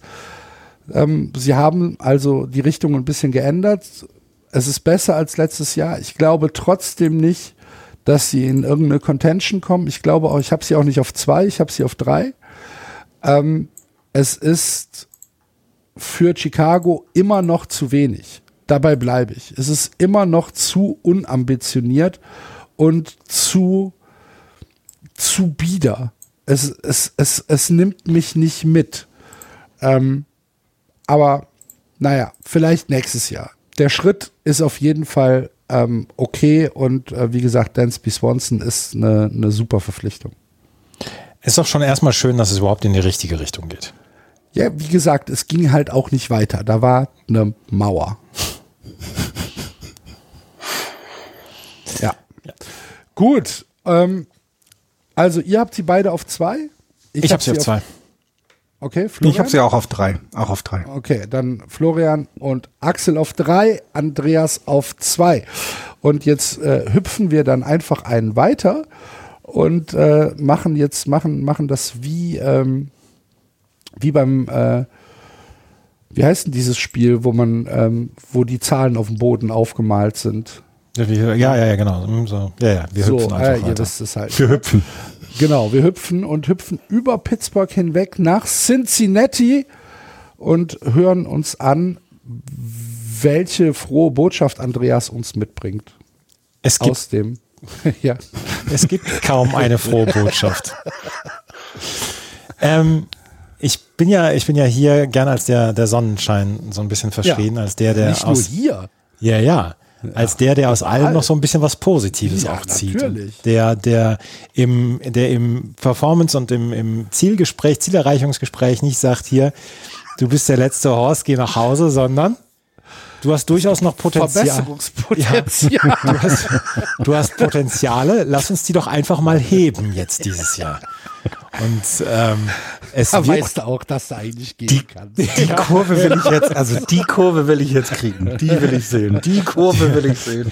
Das, das Problem ist, ähm, die Cincinnati Reds sind sich relativ selbstsicher oder sind sich selbst sicher, dass sie, dass sie die Horste sind und dass es da auch sehr viel Potenzial gibt, aber dies, sie dieses Jahr noch nicht so richtig werden heben können. Wir haben letztes Jahr über sie sehr häufig gesprochen tatsächlich, weil sie diesen unglaublich schlechten Start hingelegt haben. Ihr erinnert euch, 3 zu 22 waren sie letztes Jahr gestartet und wir haben schon, ähm, die ersten waren schon, die ähm, haben schon gesagt, ja, wird das eine historische Saison, keine 40 Siege oder was? Und da haben wir schon gesagt, ja Leute, das, das normalisiert sich alles und sie haben am Ende ja die 62 äh, 62 Siege geholt und die 100 Niederlagen. Das war allerdings jetzt, ähm, äh, das war jetzt allerdings ja eine eine Saison, die wirklich zum Fürchten war. Dazu ist ihr Superstar der letzten Jahre, Joey Votto, halt dauernd verletzt, ist jetzt 39 und wird wahrscheinlich in diesem Jahr seine letzte Saison antreten. Er hat nächstes Jahr gibt es für den Club noch eine Option über 20 Millionen für ihn, aber es gibt nicht so wirklich einen Grund, warum man Joey Votto nächstes Jahr noch mit durchziehen soll, weil dieser Roster ist jetzt inzwischen auf die Zukunft angelegt und da gibt es die ein oder andere in der Tat aufmunternde Nachricht für Cincinnati Reds Fans, die ähm, in den letzten Jahren ja durchaus auch nicht mehr häufig gekommen sind. Die Reds haben so ein bisschen das Stadion dann auch leer gespielt. Ähm, es geht in diesem Jahr darum, wie entwickeln sich die jungen Spieler und wie entwickeln sich die Spieler, die jetzt gerade noch äh, in der AAA, in der AA sind und können die in diesem Jahr schon einen Impact liefern. Und darum geht es in diesem Jahr. Es gibt ein paar äh, Positionen, die wirklich sehr interessant besetzt sind und wo man sagen kann, hm, die sind dann auch für die Zukunft gut besetzt. Wenn man sich alleine die Catching-Position anguckt bei den ähm, Cincinnati Reds, da hat man mit Tyler Stevenson einen äh, jetzt noch 25-jährigen Spieler, der die Zukunft dieser Franchise ist, auf der Catching-Position. Ihm zur Seite gestellt werden mit äh, Kurt Casali und Luke Maley, zwei Veteranen und Tyler Stevenson wird aber höchstwahrscheinlich den Großteil der äh, Spiele auf der Catching-Position bekommen. Er soll allerdings auch auf der First Base eingesetzt werden, damit er frisch bleibt über die gesamte Saison. Er ist die Zukunft auf dieser Position. Auf der First Base haben wir Joey Votto nach wie vor. Er versucht mit allem, was er hat, professionell zu sein. Und er ist einer der größten Profis, die wir dort haben. Er ist ein, eine, eine absolute Clubhauserscheinung und deswegen ist er nach wie vor hochgeachtet. Und wenn er zurücktritt, wird wahrscheinlich zwei Wochen später die Statue für ihn aufgestellt werden vor dem Great American Ballpark. Und dann ähm, wird er in den Sonnenuntergang reiten, in den aktiven Sonnenuntergang reiten und wird wahrscheinlich in ein paar Jahren dann auch eine Position übernehmen bei den Cincinnati Reds. Er ist Mr. Red und ähm, das ist etwas, was man ihm auch nicht wegnehmen sollte. Er wird sich mit Will Myers auf der First Base und auf der DH-Position höchstwahrscheinlich ähm, ja höchstwahrscheinlich abwechseln. Er kriegt halt keine gesunde Saison mehr hin. Das ist das, was schade ist. Joey Votto sich anzugucken, ist sehr schön. Defensiv ist das nicht gut, was er macht mehr. Auch Will Myers ist defensiv nicht gut. Ähm, die First Base könnte nach Sips Pro, Pro, die Projektion die schwächste Position der Cincinnati Reds in diesem Jahr sein und könnte dann auch die First Base die schwächste Position ligaweit dann sein bei den Cincinnati Reds. Wenn man so durchgeht durchs Bullpen, ähm, sieht man, oh, Bullpen, durch das Lineup sieht man, dass auf der ähm, Lead-Off-Position wahrscheinlich Jonathan India ähm, dabei sein wird. Jonathan India wird allerdings jetzt in der nächsten Zeit Konkurrenz kriegen, weil wir haben auf der Second-Base-Position äh, durchaus, ähm, durchaus Ersatz. Wir haben zwei ähm, wir haben zwei Spieler, die in den nächsten Monaten dann äh, durchaus Jonathan India zeigen könnten, dass er vielleicht nicht gut genug ist für die Cincinnati Reds. Einer ist äh, Ellie de la Cruz. Nummer 10 Prospect im MLB-Ranking. Ähm, den, haben die, ähm, den haben die Cincinnati Reds bekommen.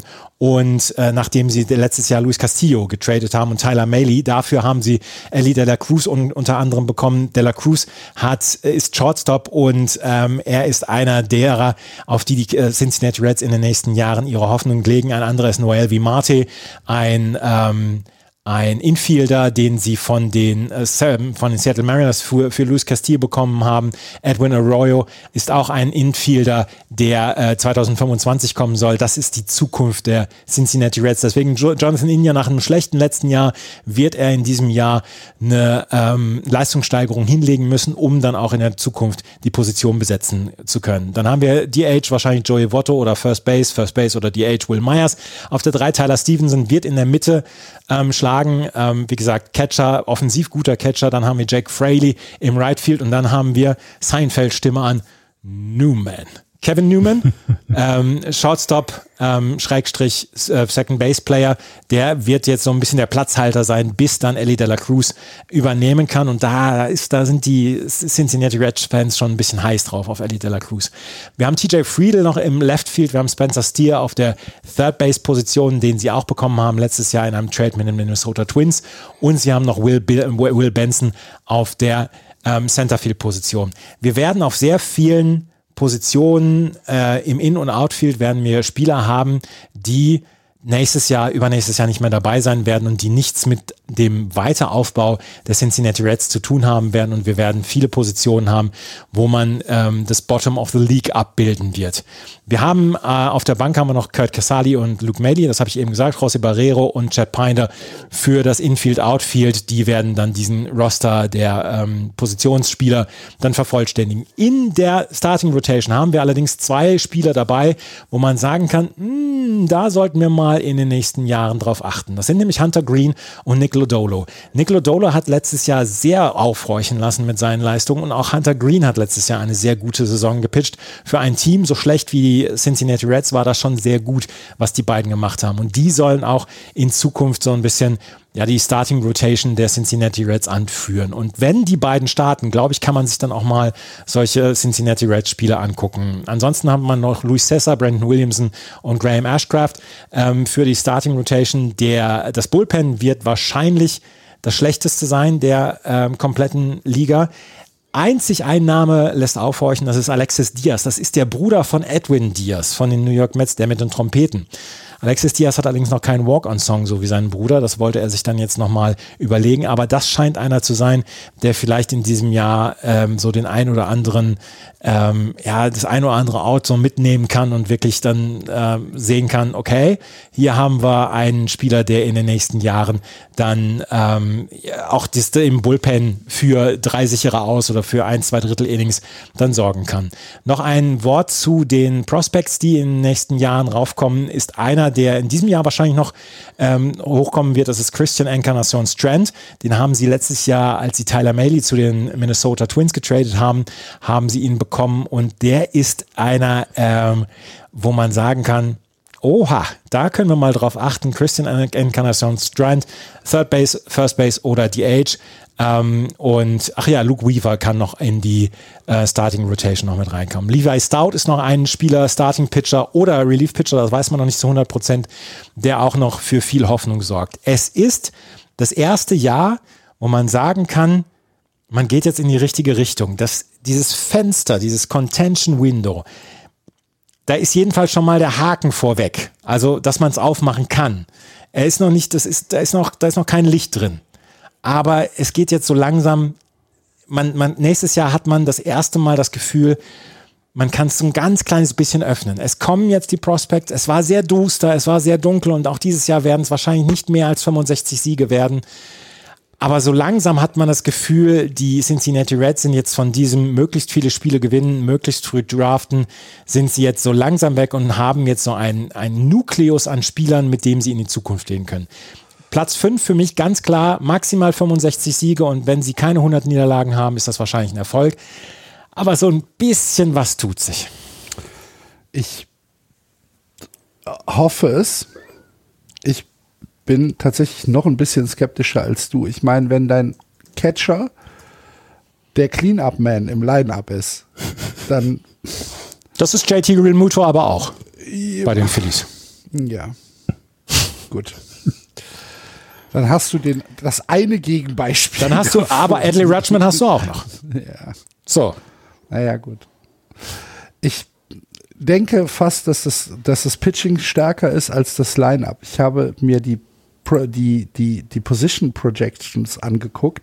Und das ist dann schon so ein bisschen deprimierend, wenn du siehst, mhm. hier dieses, dieses äh, Unit, äh, Wotte und Myers sind äh, projected das schlechteste First Base Team im, im Spiel. Äh, Kevin Newman ist ähm, nicht nur projected der schlechteste Shortstop in der gesamten MLB, sondern hat aber einen guten Namen. Ja, ist der schlechteste Shortstop bei a mile. Ähm, du hast großes Problem äh, auf der Third Base.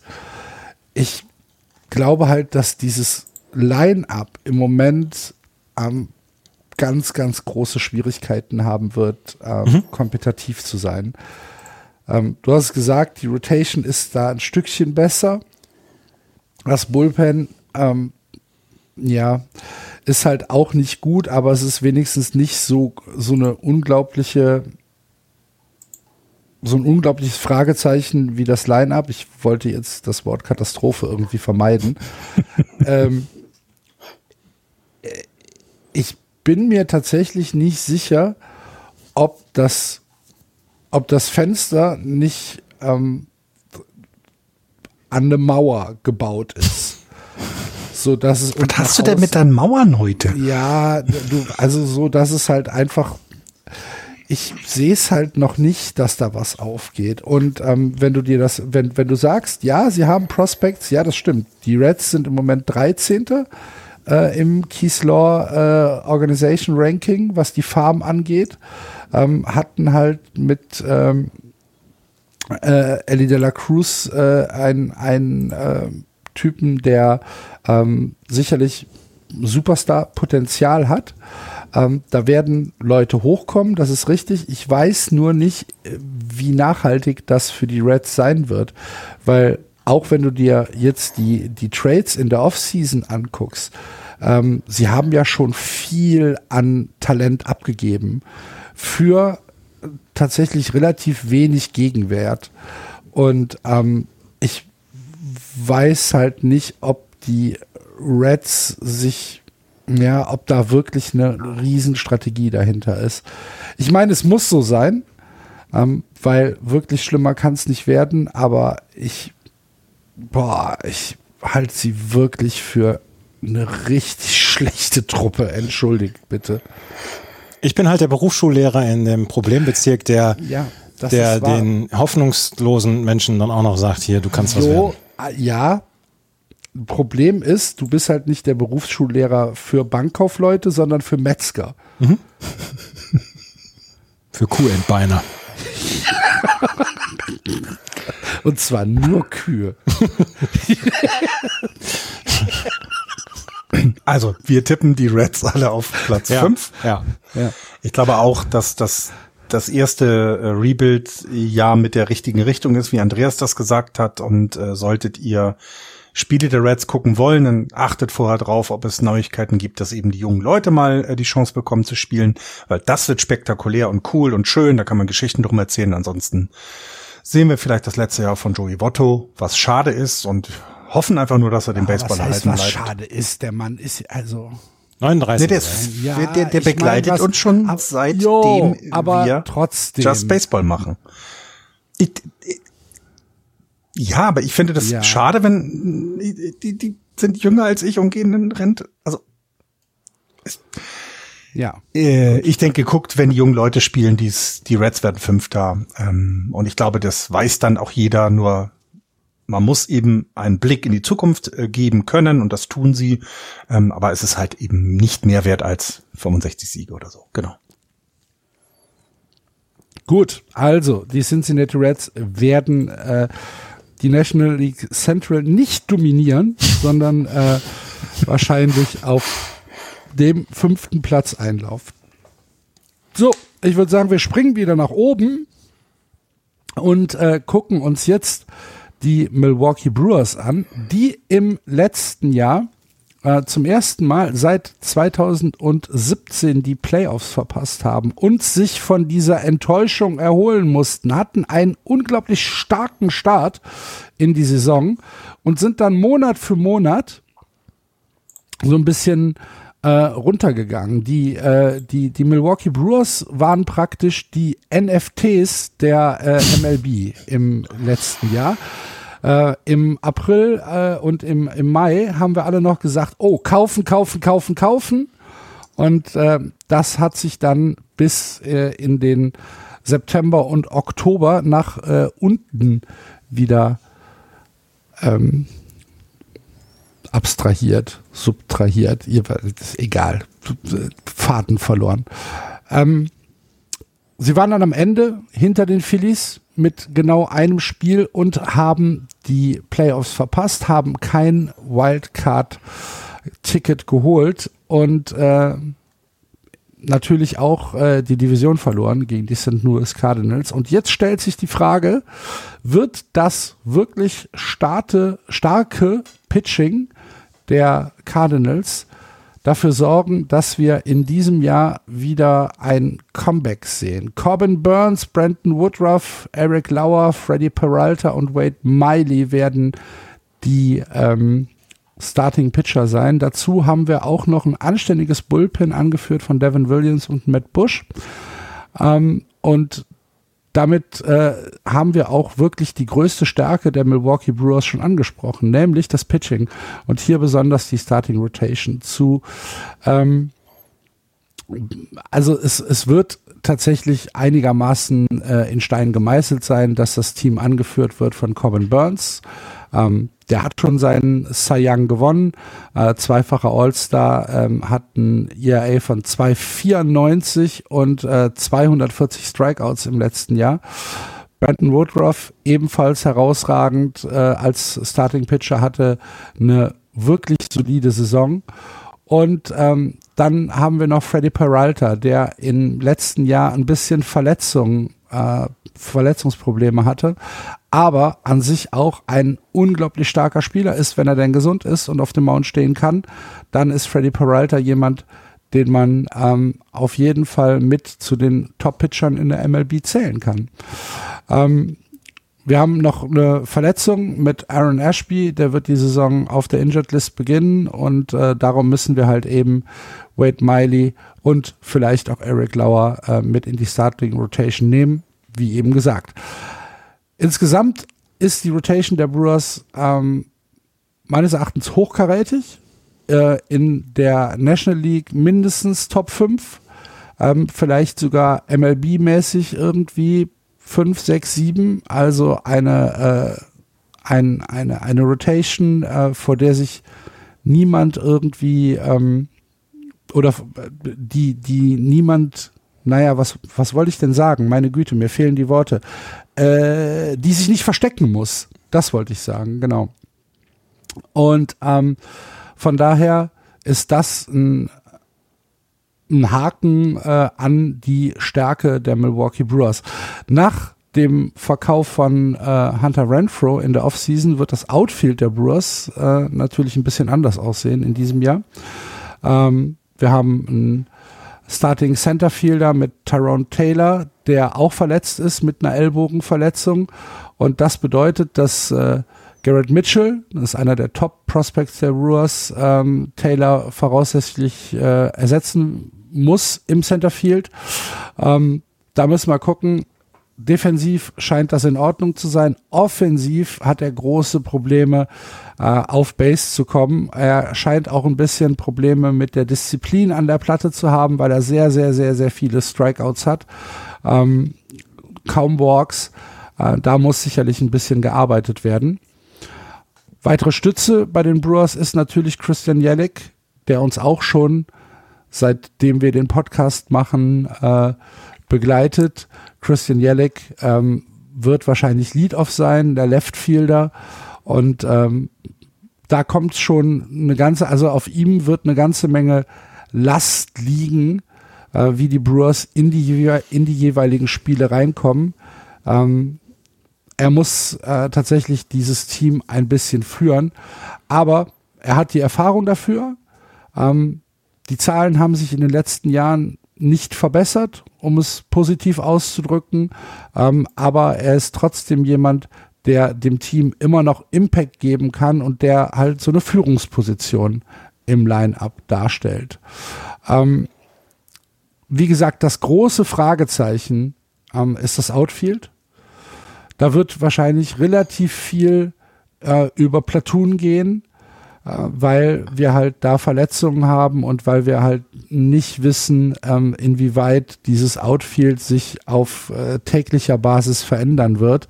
Ähm, ob du da jetzt äh, tatsächlich mit Garrett Mitchell äh, im Centerfield jemanden hast, der dann ähm, ja, der, der dieses ähm, äh, Outfield tragen kann. Brian Anderson wird im Right Field stehen. Da ähm, mache ich auch noch ein kleines Fragezeichen hinter. Ähm, müssen gucken. Für mich ist das das größte, das größte Fragezeichen.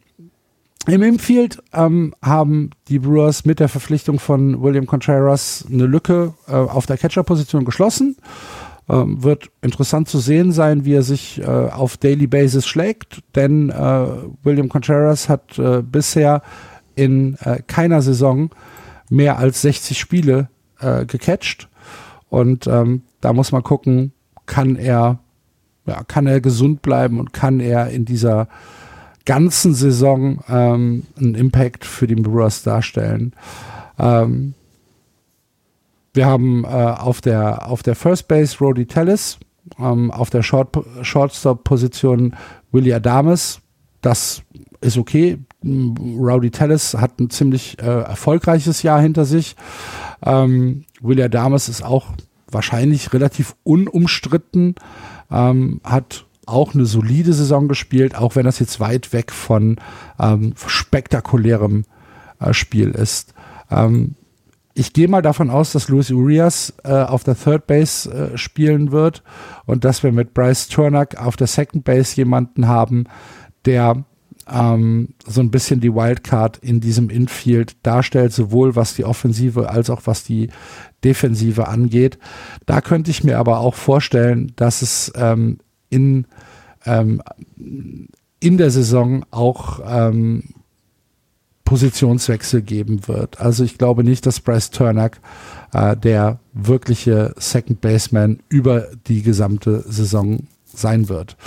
Die Offensive hat einfach nicht die Tiefe, um mit den Cardinals mitzuhalten.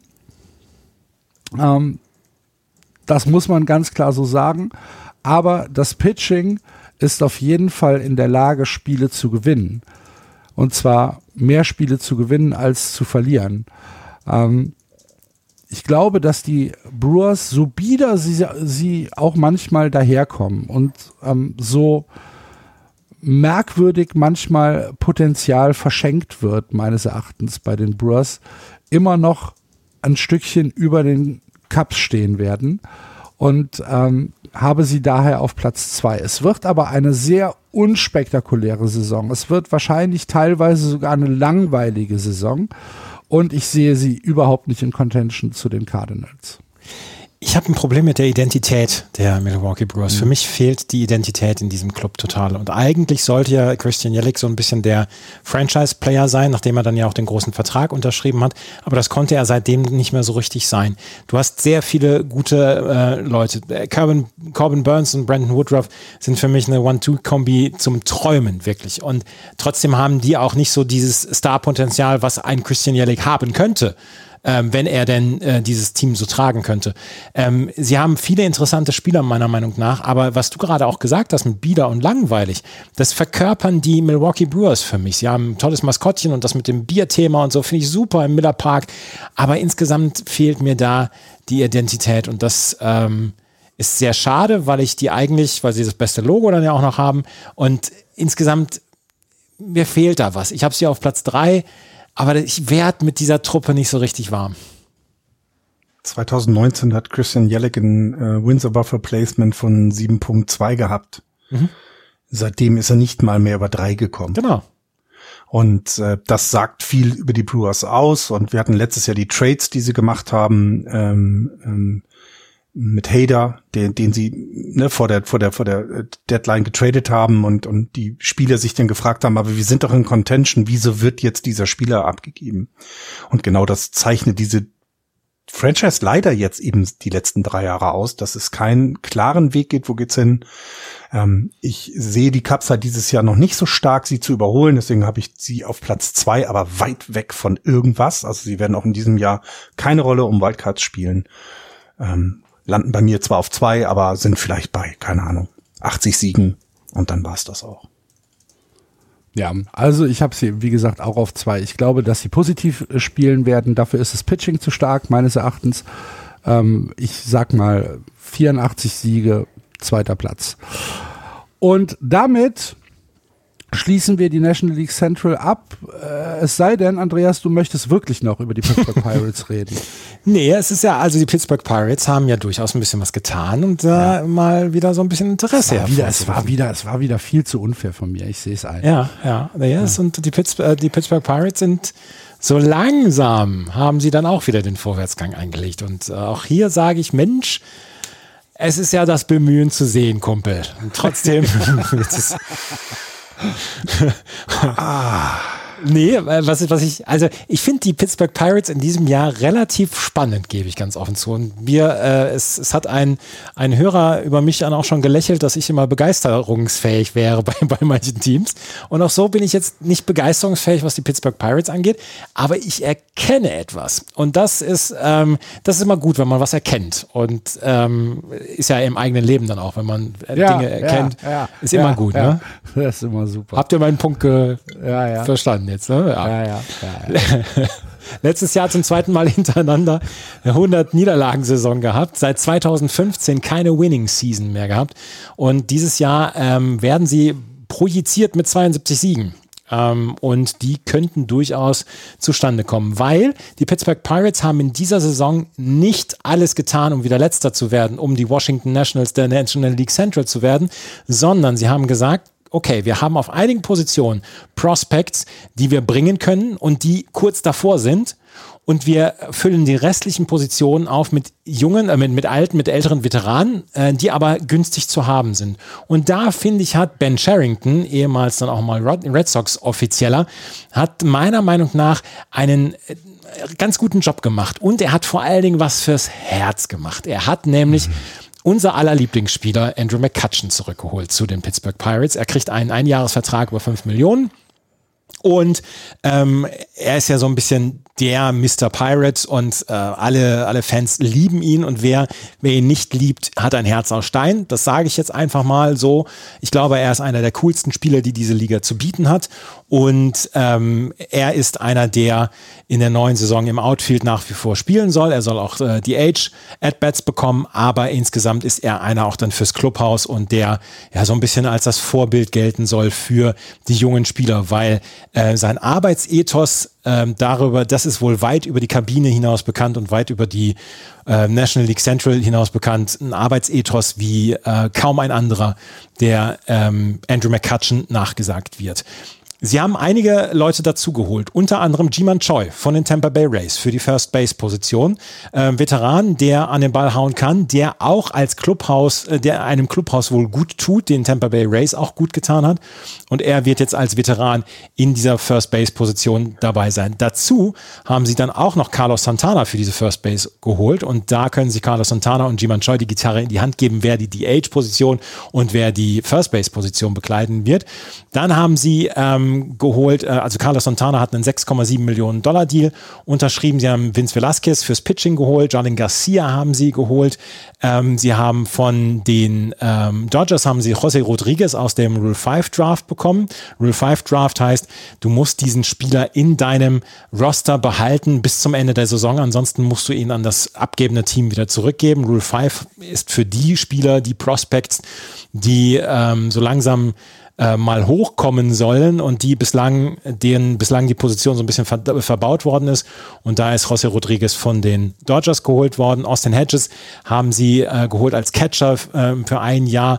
Sie haben Connor Joe von den Rockies bekommen und sie haben Rich Hill für ein Jahr und äh, 8 Millionen Dollar geholt. Rich Hill, der inzwischen 67 Jahre alt ist und ähm, von seinem Zivi auf den Platz gebracht werden äh, muss, aber immer noch mit 85 Meilen Fastball die ausmacht und ähm, einer ist, der ja so ein bisschen jeden fünften Tag den Ball in die Hand bekommen soll. Und Zach, Zach Thompson haben sie zu den Blue Jays getradet, um dafür Travis Young zu holen. Deswegen haben wir auf der First Base Designated Hitter Position Jiman Choi und Carlos Santana. Auf der Second Base haben wir ähm, ähm, Rodolfo Castro. Ähm, Rodolfo Castro und die Second Base Position, das ist eine Position der Schwäche bei den Pittsburgh Pirates, weil Rodolfo Castro hat äh, offensiv nicht so richtig viel drauf, aber auch seine Konkurrenz hat nicht so viel richtig drauf. Deswegen ist das wohl eine Position, die wirklich unterbesetzt ist bei den Pittsburgh Pirates in der kommenden Saison. Aber dann Shortstop und Third Base Position und das Outfield. Da haben wir die Spieler, die auch in der Zukunft für die Pittsburgh Pirates die Kohlen aus dem Feuer holen sollen. Wer O'Neill Cruz gesehen hat auf der Shortstop Position bislang, der hat einen elektrifizierenden Spieler gesehen, der mit 95 Meilen an die First Base werfen kann, der extrem agil ist, extrem wendig ist und sehr viele Highlight Plays besorgen wird. Und O'Neill Cruz ist der Mann der ähm, Gegenwart und der Zukunft. Er wird der Starting Shortstop sein für die Pittsburgh Pirates. Für ihn lohnt es sich allein, die Highlights anzuschauen in der kommenden Saison. Da bin ich mir ganz doll sicher. Brian Hayes, der muss, den habe ich vor zwei Jahren hier gehypt und vor einem mhm. Jahr, glaube ich, auch noch aber hat seitdem noch nicht so richtig seine Offensive durchbringen können. Defensiv ist das alles in Ordnung. Offensiv hat das noch nicht gebracht, muss in diesem Jahr besser werden. Brian Hayes soll einer der Spieler sein für die Zukunft. Ähm, vielleicht habe ich ihn auch zu sehr gehypt. Ähm, vielleicht ist er nicht viel besser, aber er kann es, glaube ich, besser und das da versprechen sich auch die Pittsburgh Pirates von ihm. Und dann haben wir im Outfield ähm, neben Andrew McCutcheon und Jack Sawinski noch ähm, Brian Reynolds Und Brian Reynolds ist eine ganz interessante Persönlichkeit. Der hat nämlich vor der, ähm, also in der Offseason, hat er so sehr genölt, dass er irgendwann gesagt hat, Leute, ich möchte getradet werden. Da haben die Pittsburgh Pirates aber einen so hohen Preis aufgerufen, dass den kein Team zahlen wollte. Auch die Red Sox zum Beispiel hatten Interesse an Brian Reynolds. Und ähm, jetzt haben sie gesagt, nee, wir behalten nicht. Und da muss jetzt erstmal Brian Reynolds mit klarkommen, aber er will sich ja interessant machen. Deswegen wird ihm nicht viel übrig bleiben. Ähm, er wird nicht grummeln können. Er muss seine Leistung bringen und die wird er auch bringen. Und dann ist er ein sehr, sehr interessanter Outfielder für die Pirates. Äh, wir haben auf der Bank dann noch G1 By, Connor Joe und Travis Swaggerty und äh, kommen dann in die, ähm, auf der Bank haben wir auch noch Kevin Plawecki.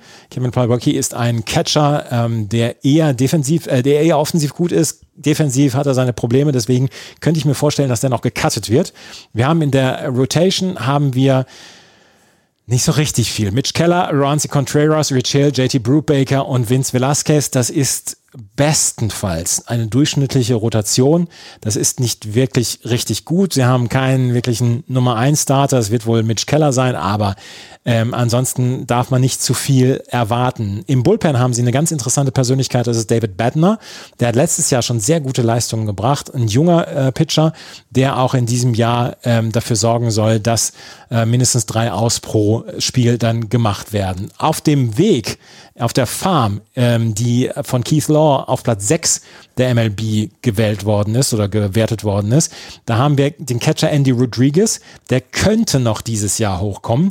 Wir haben noch Luis Ortiz, Infielder und äh, Quinn Priester, nee, Hörler, äh, Luis Ortiz Pitcher und Quinn Priester auch Pitcher, die könnten auch noch dieses Jahr ähm, hochkommen. Liova Pegero ist ein Spieler, der eventuell noch dieses Jahr hochkommen könnte. Also da ist was unterwegs und da sind sehr, sehr, sehr viele Spieler unterwegs. Sie haben eine extrem gute Farm inzwischen und sie haben ein paar Spieler, die schon in der Big League für Aufsehen sorgen können. Dazu haben sie dann Spieler bekommen, von denen wir wissen, dass sie Leistung bringen können. Andrew McCutcheon muss halt gesund bleiben, der hat ein äh, künstliches Knie. Ähm, da muss man mal abwarten, aber Jiman Choi auf der First Base liefert solide äh, ab. Auch Rich Hill hat letztes Jahr solide abgeliefert für jemanden, der einfach ja, fünf oder sechs Innings pro Spiel pitchen soll und dann ähm, allerdings alle fünf Tage. Das hat er im letzten Jahr gemacht, war kaum verletzt.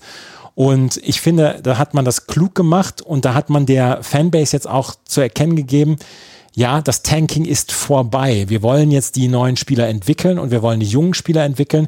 Es werden ihnen keine Leute mit langen Verträgen in den Weg gestellt. Wenn Jiman Choi einem Spieler den äh, Platz verwehrt, dann wird er getradet zur, zur Midseason. Und von daher ist das meiner Meinung nach alles ein klug gemacht. Ich, sie werden 67, 68 Siege holen, meiner Meinung nach. Und ähm, Rob Biertempel, einer der Beatwriter mit dem besten Namen übrigens, äh, der von den Pittsburgh Pirates, hat gesagt, vielleicht geht sogar was Richtung Oktober, aber da war er vielleicht dann schon im Biertempel oh, versackt. Das ist, das ist so ein Name, da stellt man sich die Frage nach der Herkunft. Ja. So, du sagst, bestimmt eine coole Familie. Ja, genau. Äh, ich sehe das große Problem ähm, bei den Pit Pittsburgh Pirates äh, im Moment im Bullpen stecken. Da ist, äh, wie du es eben gesagt hast, sehr viel Luft nach oben noch.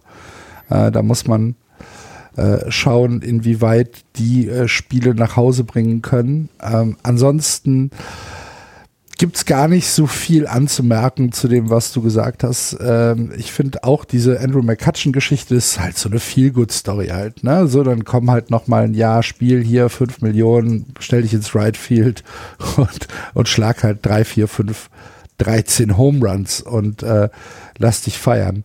Ähm, ich halte das Infield für ähm, echt okay.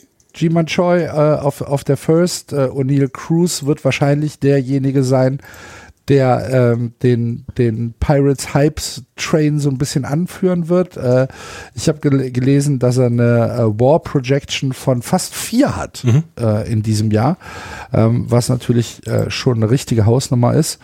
Ähm, ob Rodolfo Castro und äh, Brian Hayes äh, auf zwei und drei da mithalten können, sehen wir dann mal. Ähm, ich finde sie tatsächlich von, von, von, von der Entwicklung her finde ich sie interessanter als die Brewers und die Cubs zusammen. So, sie sind nicht besser. Ne? Also, das sage ich nicht. Aber ich finde halt, dass sie mit ihrer, mit ihrer Farm und mit so mit diesen, mit diesen Position Additions, die sie gemacht haben, halt einfach ich glaube, wenn ich jetzt die Wahl habe, guck dir ein Brewers-Spiel an oder guck dir ein Pirates-Spiel an, gucke ich mir eher das Pirates-Spiel an. Weil ich, weil ich sie tatsächlich interessanter finde als, äh, als die Brewers, was halt nicht bedeutet, dass sie besser sind. Aber ähm, ich finde halt, dass es, dass es schon ganz okay ist. Ähm, ich habe sie auf Platz 4. Florian, wie sieht es bei dir aus? Ja, bei mir auch, weil die Reds einfach dann zu schlecht sind. Bei den Pirates ist das für mich die letzten Jahre halt auch ein bisschen dieses Problem, was will die, was wollen die Owner mit dieser Franchise machen? Denn die letzten Jahre wurde kein Geld für das Team ausgegeben und trotzdem Geld verdient. Man hat das aber anders ja nach außen kommuniziert und hat ja auch ein bisschen über die äh, Corona-Zeit darüber gejammert, wie viel Geld man verliert. Dann war es nicht so, als die Zuschauer wieder da waren. Es ist eine alte, traditionelle Franchise. Ich war mal Pirates-Fan, weil Barry Bonds da gespielt hat. Ich bin jetzt weiterhin äh, Pirates-Fans, weil Pirates-Fan, weil natürlich Andrew McCutcheon da gespielt hat. Das ist, äh, wie er es auch gesagt hat, so eine der tollen, äh, schönen, heartwarming Geschichten, die da sind. Sie werden halt in, entsprechend noch nicht in Contention sein. Ich hoffe aber, dass der Weg, den sie einschlagen, so weitergegangen so wird, weil dann haben wir in zwei, drei Jahren Spaß daran. Und ich glaube, das ist das, was man bei den, bei den Pirates dieses Jahr dann haben wird, junge Leute zu sehen, die, die sich eben in den Big Leagues beweisen müssen. Ich meine, jetzt haben sie die Chance gegen die Trouts und Otanis und Judges mal zu spielen. Und ich glaube, das tut ihnen gut und werden aber eben auch nur Vierter. Ja. Gut, dann äh, müssen wir jetzt hier einen Hard Cut machen, denn wir haben noch Anschlusstermine. Verzeiht uns bitte. Nächste Woche werden wir uns mit der National League West auseinandersetzen und dann ist ja auch schon Opening Day und wir freuen uns wie frisch panierte Schnitzel auf die neue Saison. Wir hoffen, ihr auch. Vielen Dank fürs Zuhören. Vielen Dank für eure Interaktion auf den sozialen Medien. Wir freuen uns über jeden Kommentar, über jede Anregung, auch über jede Kritik. Und äh, wenn ihr ein Review auf iTunes oder Spotify hinterlasst, dann freut uns das auch. Wenn ihr Just Baseball unterstützen wollt, wenn ihr sagt, wir geben euch mal einen Kaffee aus, auf justbaseball.de gibt es unten rechts einen kleinen Button, da steht Steady drauf. Wenn ihr da draufklickt, könnt ihr uns auch ähm, so ein bisschen unterstützen. Vielen Dank an alle, die das getan haben bisher und äh, an alle, die es sich jetzt überlegen. Das war Just Baseball für diese Woche. Nochmal danke fürs Zuhören. Bleibt gesund und wir hören uns nächste Woche wieder. Madet Jod. Tschüss. Tschüss. Ciao. Good meeting. Every time we talk, I'm reinvigorated by my love of the game.